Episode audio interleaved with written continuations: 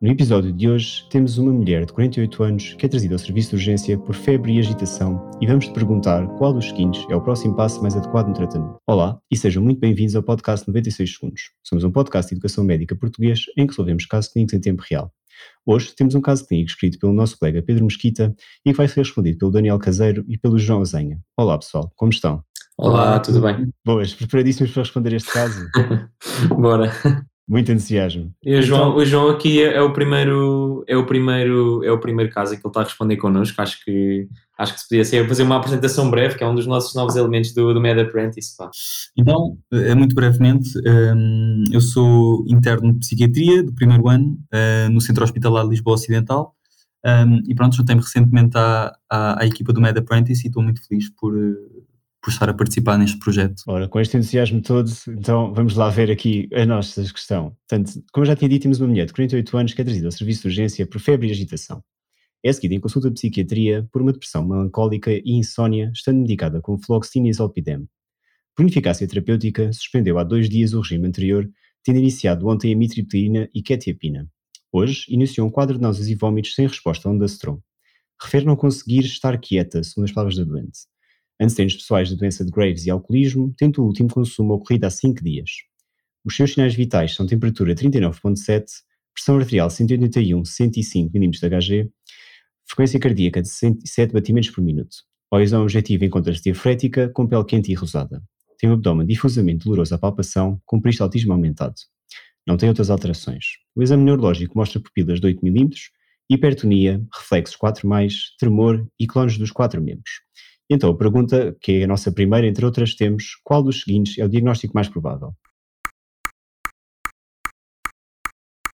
Bem, hum, não sei, olha, João, se, se, se quiseres uh, comentar ou acrescentar alguma coisa, estás à vontade. Eu, se calhar, tentava já arriscar aqui alguma coisa, fazendo já aqui o disclaimer que, pronto, eu não escolhi psiquiatria para, para o meu internato, mas, uh, mas tenho, aqui, tenho aqui uma suspeita mais, pelo, mais por esta, por esta, esta dica que nos dão aqui logo na vinheta, que acho que é uma coisa que nós também gostamos muito de insistir naquelas questões das técnicas de exame, que é, temos de ter sempre muita atenção quando há assim uma mudança assim recente de um de um, de um fármaco. E, embora eu não esteja super familiarizado com aquilo que acho que é o diagnóstico mais provável, o facto dela fazer a fluoxetina, que é um SSRI, uh, eh, ter feito, ter iniciado a mitriptilina, não ter havido aqui uma fase de washout e depois ainda ter feito o andastron, que eu também acho que é capaz de estar uh, associado também a, isso. Parece-me que pelo quadro de febre, portanto hiper, hipertensão, taquicardia, diaforese, depois o peristaltismo e depois este exame neurológico. Embora eu não domine super bem todo o quadro, uh, eu arriscar-me a dizer que isto seria um síndrome serotoninérgico. Uh, mas pronto, seria assim off the top of my head. Não sei o que é que, que, é tu achas, João. Sim, olha, eu concordo contigo, Daniel. Eu acho que hum, nós temos aqui um quadro que é marcado, hum, portanto, por esta febre e agitação, e na história percebemos que há de facto uma alteração recente na medicação, um, nomeadamente aqui na parte dos antidepressivos. Um, pronto, e como disseste, houve, não houve tempo de facto de haver o, o tal washout que seria desejável na fluoxetina. Um, inclusivamente a fluoxetina é um dos, dos, dos antidepressivos com maior tempo de, de semivida e se isso é uma vantagem, por exemplo, no facto de, de ser menos provável de causar um, um síndrome de descontinuação, por outro lado, também nos oferece maior, com, maiores complicações um, quando queremos fazer o, portanto, o washout da medicação, um, porque vai ficar mais tempo em sistema. Pronto. E de facto ela depois iniciou a amitriptilina um, e começou com este quadro. Portanto, eu acho que sim, eu acho que também iria para o, para o síndrome serotoninérgico. Boa, boa dica, não sabia essa, essa questão da, da semivida, mas da próxima já vou estar mais atento. André, que banda aí as hipóteses para vermos o que é que, que, é que temos.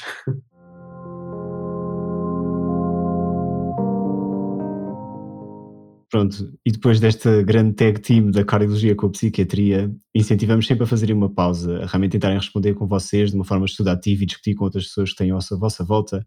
Mas então agora vamos ouvir as opções. Realmente vocês já começaram aqui a dar algumas indicações do que é que vocês podiam ser. Portanto, temos cinco opções como o resto das, outras nossas perguntas todas, e a primeira delas é a opção A, síndrome malignos neuroléticos, B, síndrome sutrinérgico, C, síndrome anticolinérgico, D. Síndrome de abstinência alcoólica e E. Tempestade tiroideia. Então, o que é que vocês acham? Qual é que arriscariam?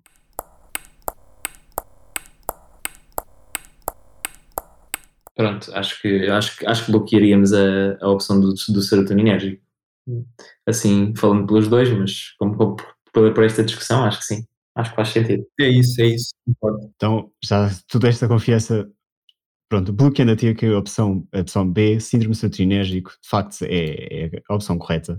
Pronto, isto é, é, um caso que vocês já, já descreveram bastante bem e realçar mesmo que a descrição aqui do caso é importante aquilo que vocês disseram logo olhar sempre para a terapêutica do doente e sobretudo estas alterações recentes.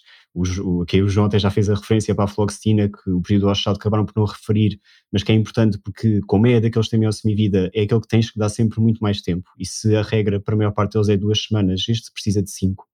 E a doente começou logo no dia a seguir a mitriptilina.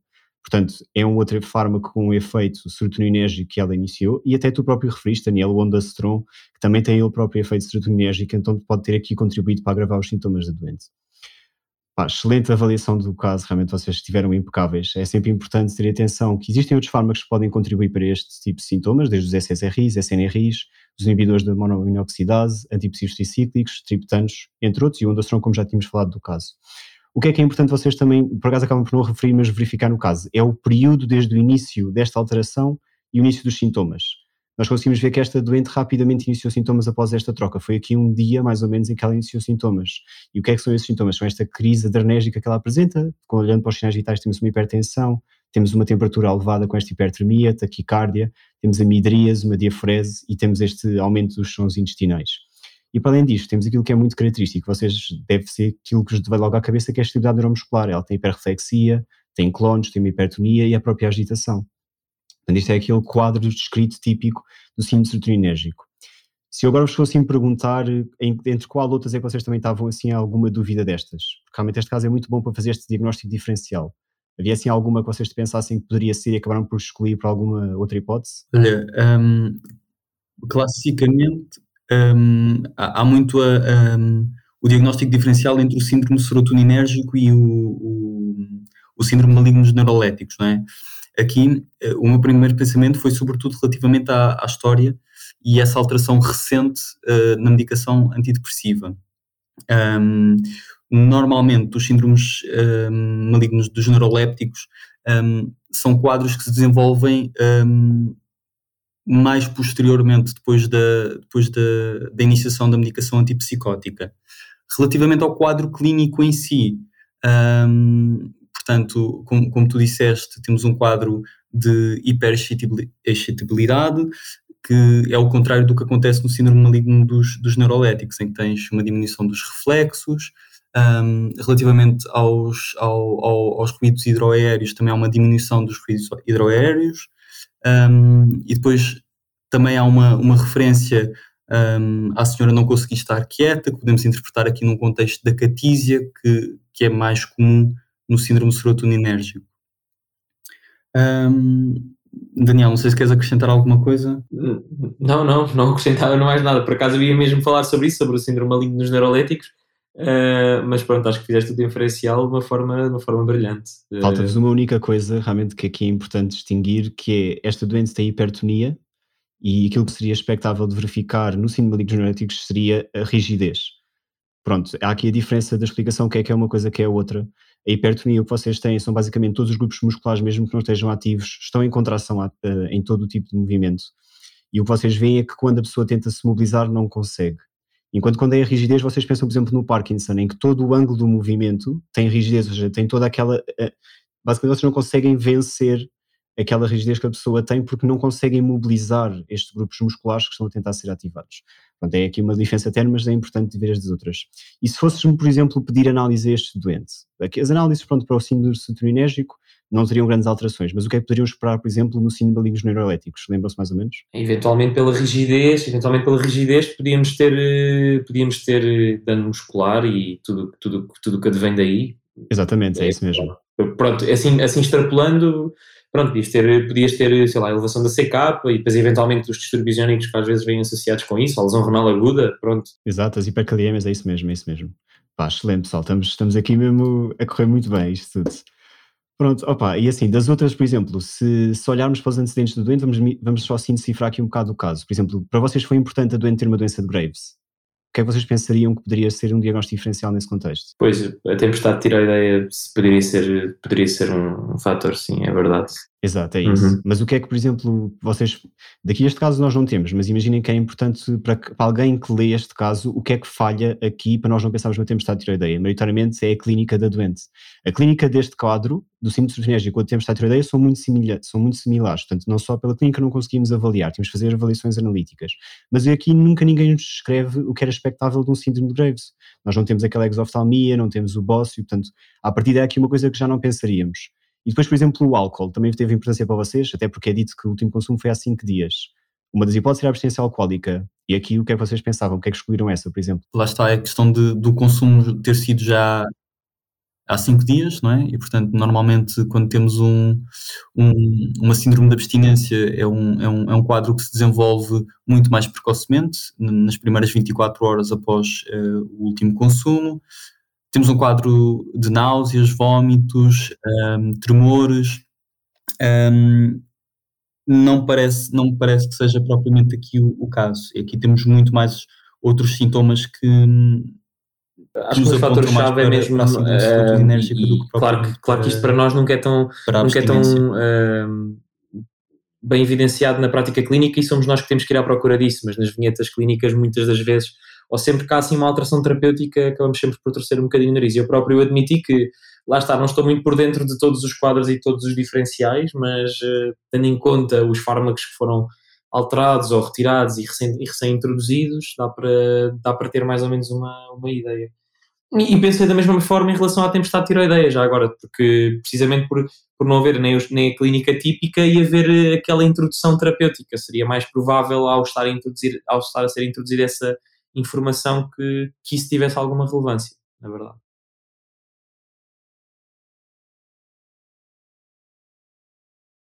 É isso, é, realmente é das horas, ou seja, aquele caso que o João estava a descrever, ali das 6 a 24 horas, com essas náuseas, os vômitos, depois já um período mais arrastado, das 24 a 48, temos tirar a alucinose alcoólica, as convulsões, e vocês até mencionaram que realmente das 48 às 96, ou seja, do segundo ao quarto dia, teríamos à espera do delírio tremens uma forma mortal desta abstinência. Portanto, esta doente teve consumos há 5 dias, estaríamos fora desse quadro temporal.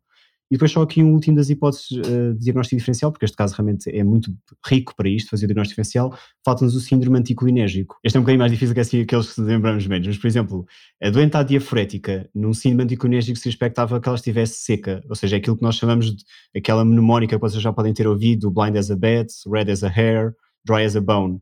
E ela está quente e suada e rosada, uh, desculpem, ela está suada, está quente, rosada, o que já é mais a favor do surtinérgico e não tanto então do anticolinérgico. Então, se calhar, passamos à próxima pergunta. Então, outra pergunta que nós temos é: que outro fármaco pode ser responsável pelos sintomas apresentados por esta doente? E agora vou-vos dar as hipóteses diagnósticas porque estas não estão incluídas no caso. Temos a opção A, metoclopramida, opção B, atropina, opção C, tramadol, opção D, levotiroxina e opção E, succinilcolina.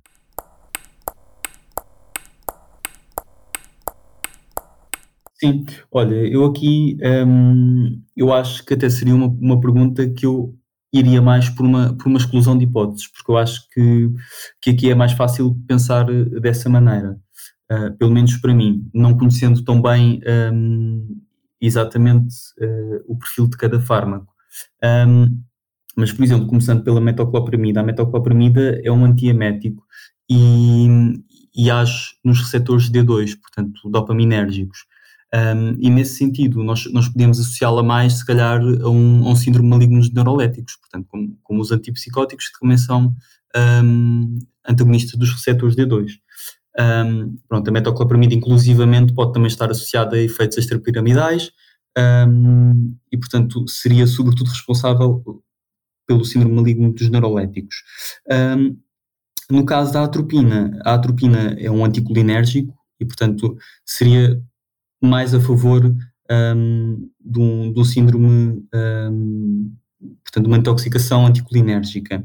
Um, depois, passando aqui para a levotiroxina, uh, se nós olhássemos para as, para as perguntas anteriores, lembrarmos íamos da, da tempestade tiroideia e, portanto, do, do, de uma mimetização de uma, de uma tempestade uh, tiroideia. Um, e no caso da succinilcolina, um, um, portanto, a succinilcolina estou aqui com dificuldade em, em, em se lembrar-me. Portanto, a succinilcolina é, um, é, um, é utilizado como relaxante muscular. Um... É isso, é isso, estás aí bem. É, Enfim, é mais usado nos procedimentos anestésicos. Pronto. Depois a outra pois é isso. Ah, ok, ok, exatamente, ok. E tinhas Fez agora. Exatamente, ok. Portanto, entre a succinilcolina e o tramadol, a succinilcolina é de facto usado nos procedimentos anestésicos. No caso da psiquiatria, por exemplo, é utilizado como bloqueio muscular no, no caso do, de eletroconvulsivoterapia e, portanto, estaria provavelmente mais associado a um, uma, uma hipertermia maligna, eventualmente. pronto. E, e restava-nos então o tramadol e eu acho que iria, iria para o Tramadol. Sim, também, também concordo. Uh, acho, que, acho que também iria para o Tramadol, uh, mas também muito mais por uma, por uma exclusão de partes. Aí sim, só pelo facto de a succinilcolina ser um relaxante muscular ou uh, atuar, atuar dessa forma, que seria o único que, talvez me suscitaria aqui mais dúvidas, pronto, não seria tão intuitivo para mim escolher esse, porque temos um quadro, pronto, um bocado oposto disso em termos de, de exame neurológico, mas eh, por isso sim, também acho que sem muita segurança escolheria o tramadol. Pronto, e de facto aqui a resposta correta é o tramadol. Vocês fizeram uma descrição excelente. Cada uma destas hipóteses diagnósticas entra dentro dos outros síndromes que nós já falámos anteriormente, como o João tinha dito, a metacopramida, o síndrome malignos neuroléticos. A atropina entra como se fosse um, agente anticolinérgico, portanto desencadearia o síndrome anticolinérgico. A levotiroxina poderia ser uma dose muito elevada que levaria ao desencadear de uma tempestade tiroideia. E a succinilcolina, como também o João referiu, era aqui a associação à hipertermia maligna. Só relembrar, porque ainda não falámos da hipertermia maligna, aquilo que devem sempre procurar maioritariamente era a presença do aumento do CO2 no ar expirado, que é das coisas mais características de uma pergunta de desaparecer na hipertermia maligna. E sobretudo está associado com doentes que estão a ser operados, portanto, com esse contexto anestésico e outra hipótese seria também a associação com o alutano, que também é outro desencadeador da hipertermia maligna. Só uma coisa que há bocadinho acabei por não, não referir e é importante destacar, que era a diferença de, das alterações de, do tónus que no caso dos síndromes anticolinérgicos acabam por não ter nenhuma alteração. Portanto, tanto o tónus como os reflexos não, não têm alterações nesse síndrome e acabei, acabamos por falar disso. Excelente, pessoal. Isto está, está mesmo muito bom, muito bom esta discussão. Então, passamos à próxima. É a nossa última pergunta. Bora, bora. Bora lá. Então, a nossa terceira pergunta será aqui: qual dos seguintes é o próximo passo mais adequado no tratamento deste doente? Já tem assim alguma hipótese de nos dizer estas, pronto, já, já falámos que é um síndrome sutrinérgico, o que é que vocês então sabem que são assim as primeiras hipóteses de, de terapêutica para estudantes? Olha, eu, eu lembro-me que, eu lembro-me que, hum, pronto, é assim, além de descontinuar o fármaco, e se houvesse, e se houvesse alguma, alguma hipótese que, que, que, tivesse, que tivesse essa opção, escolheria sem dúvida essa, e muitas, pronto, do no harm, neste caso, e acho que a suspensão, pronto, do, do insulto, apesar de demorar, pronto, faria sentido uma primeira fase. Depois eu lembro-me que, associado ao, ao serotoninérgico, havia um fármaco que eu acho que era a ciproheptadina, que era um fármaco que se utilizava na, neste tratamento. Agora, eu não me lembro se isto se fazia logo, se era para casos refratários, isto é que eu já não me recordo mesmo. Uh, por isso, se calhar, vou pedir aqui a ajuda do público, neste caso do João, uh, que se calhar é capaz de, de saber aqui mais alguma coisa em relação a isto. Sim, pronto, olha, concordo contigo. A primeira, a primeira, a primeira parte é descontinuar o, o fármaco e sem qualquer questão que, que apareça de uma intoxicação por, por qualquer fármaco, seja um, um, um antipsicótico, seja um antidepressivo, o que quer que seja, a primeira parte é mesmo parar. Um, de facto, nós quando estudamos as intoxicações, muitas vezes centramos-nos sobretudo nos, nos antídotos. Um, e, portanto, no caso do, do, do síndrome serotoninérgico, seria a ciproheptadina. Mas de facto eu acho que o primeiro passo não é exatamente esse. Eu acho que o primeiro passo, tal como no síndrome maligno dos neurolépticos, passa por utilização de, de, fluidos e de, de benzodiazepinas. Ok. No sentido de diminuir um bocadinho a ativação do, do doente, não é? De, de fazer uhum. benzodiazepinas, uhum. ok. Exatamente. Sim, ok, sim, faz-me algum sentido, mas lá está, de facto, não, já, lá está, não, não, nunca penso, não estou muito habituado ainda a lidar com, com este tipo de situações e, e, e não saberia. Mas ok, portanto, achas que, portanto, que seria benzodiazepinas, é isso? Uh, neste caso, fluidos, benzodiazepinas e descontinuar o fármaco. Exatamente, sim.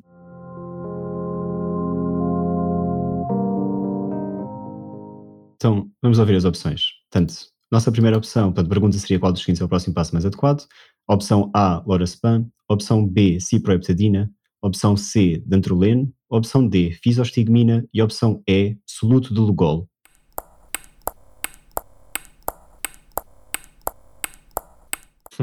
Pois, um, aqui, seria uma, aqui seria uma pergunta que, que se calhar eu teria probabilidade de, de, de, de errar, não, não, não estando tão familiarizado com esta parte da abordagem mais inicial. Uh, eu se calhar escolheria a ciproheptadina, mas, mas estaria errado, se calhar pela, pela, pela discussão aqui com, com o João e aquilo que ele, que ele esteve a explicar agora. Acho que todas as outras depois não, não fazem muito, muito sentido, serão, serão, para situações, serão para situações diferentes. O Dantrolene, por exemplo, pá, para um dos, um dos fármacos que se pode usar para a hipertermia maligna, recordo-me disso.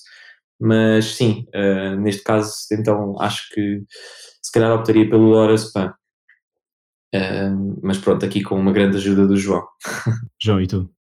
É, concordo, concordo, concordo com isso, acho que sim. Acho que iria para o Lorazepam também. Pronto, então bloqueando aqui a opção A, Lorazepam, é, é de facto a opção correta, é a primeira linha e aqui o João fez essa intervenção que salvou o Daniel, é, é verdade, a primeira linha da, da, opção terapêutica realmente, é a primeira coisa seria sempre continuar o fármaco, isso disseram excelentemente e se houver essas opções devem sempre procurar, mas depois em termos de terapêutica seria realmente estabilização do doente, neste caso folioterapia, analgesias, etc, o que seja necessário, e as benzodiazepinas, neste caso o Lorazepam que é a que nos é dada neste contexto, porque é uma, eh, é uma benzodiazepina de ação rápida que seria utilizada para o controle da agitação.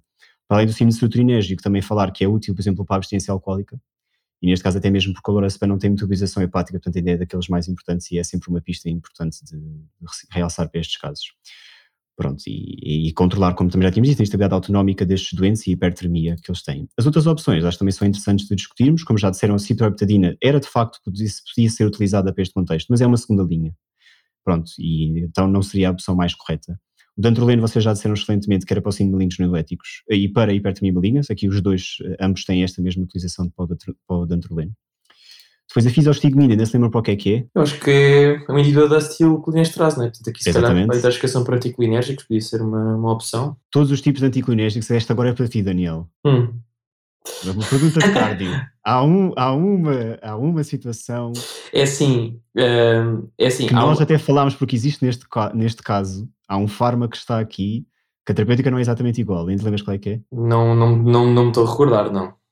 Não sei qual é. Ok.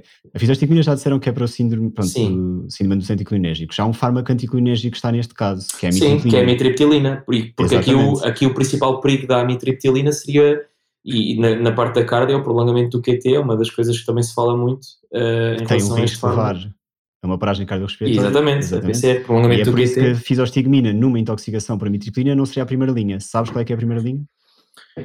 Uh, olha, eu já, não, eu já não me recordo bem, mas eu iria mas eu iria arriscar, sei lá, uh, eventualmente, eventualmente por algo estabilizador de membrana, não sei. É, é o bicarbonato de sódio, é mesmo Exato, essa cena. Pronto, Na presença é, do prolongamento do GRS, era a primeira cena para fazerem, ou seja, se vos derem um ECG, o doente tem, faz a mitriptilina, vem que tem um prolongamento do GRS, pensem que possa ser uma intoxicação e então a primeira pessoa, a pessoa mais correta na realidade seria o bicarbonato de sódio. Pá, excelente, pessoal, isto tem sido mesmo ótimo para a gente falar disto tudo. O soluto Lugol, por acaso ainda se lembram? Pois não, esse, esse já não, esse já não este, este é mais complicado. João, ainda te lembras para o que é que era, mais ou menos? Não, confesso que não. Soluto Lugol não estou a ver. O Pedro foi aqui um bocadinho mais manhoso, porque isto não é, não é a primeira ideia que nós temos, mas o soluto Lugol é usado na crise tireotóxica. Pronto, para o tratamento da tempestade tiroideia.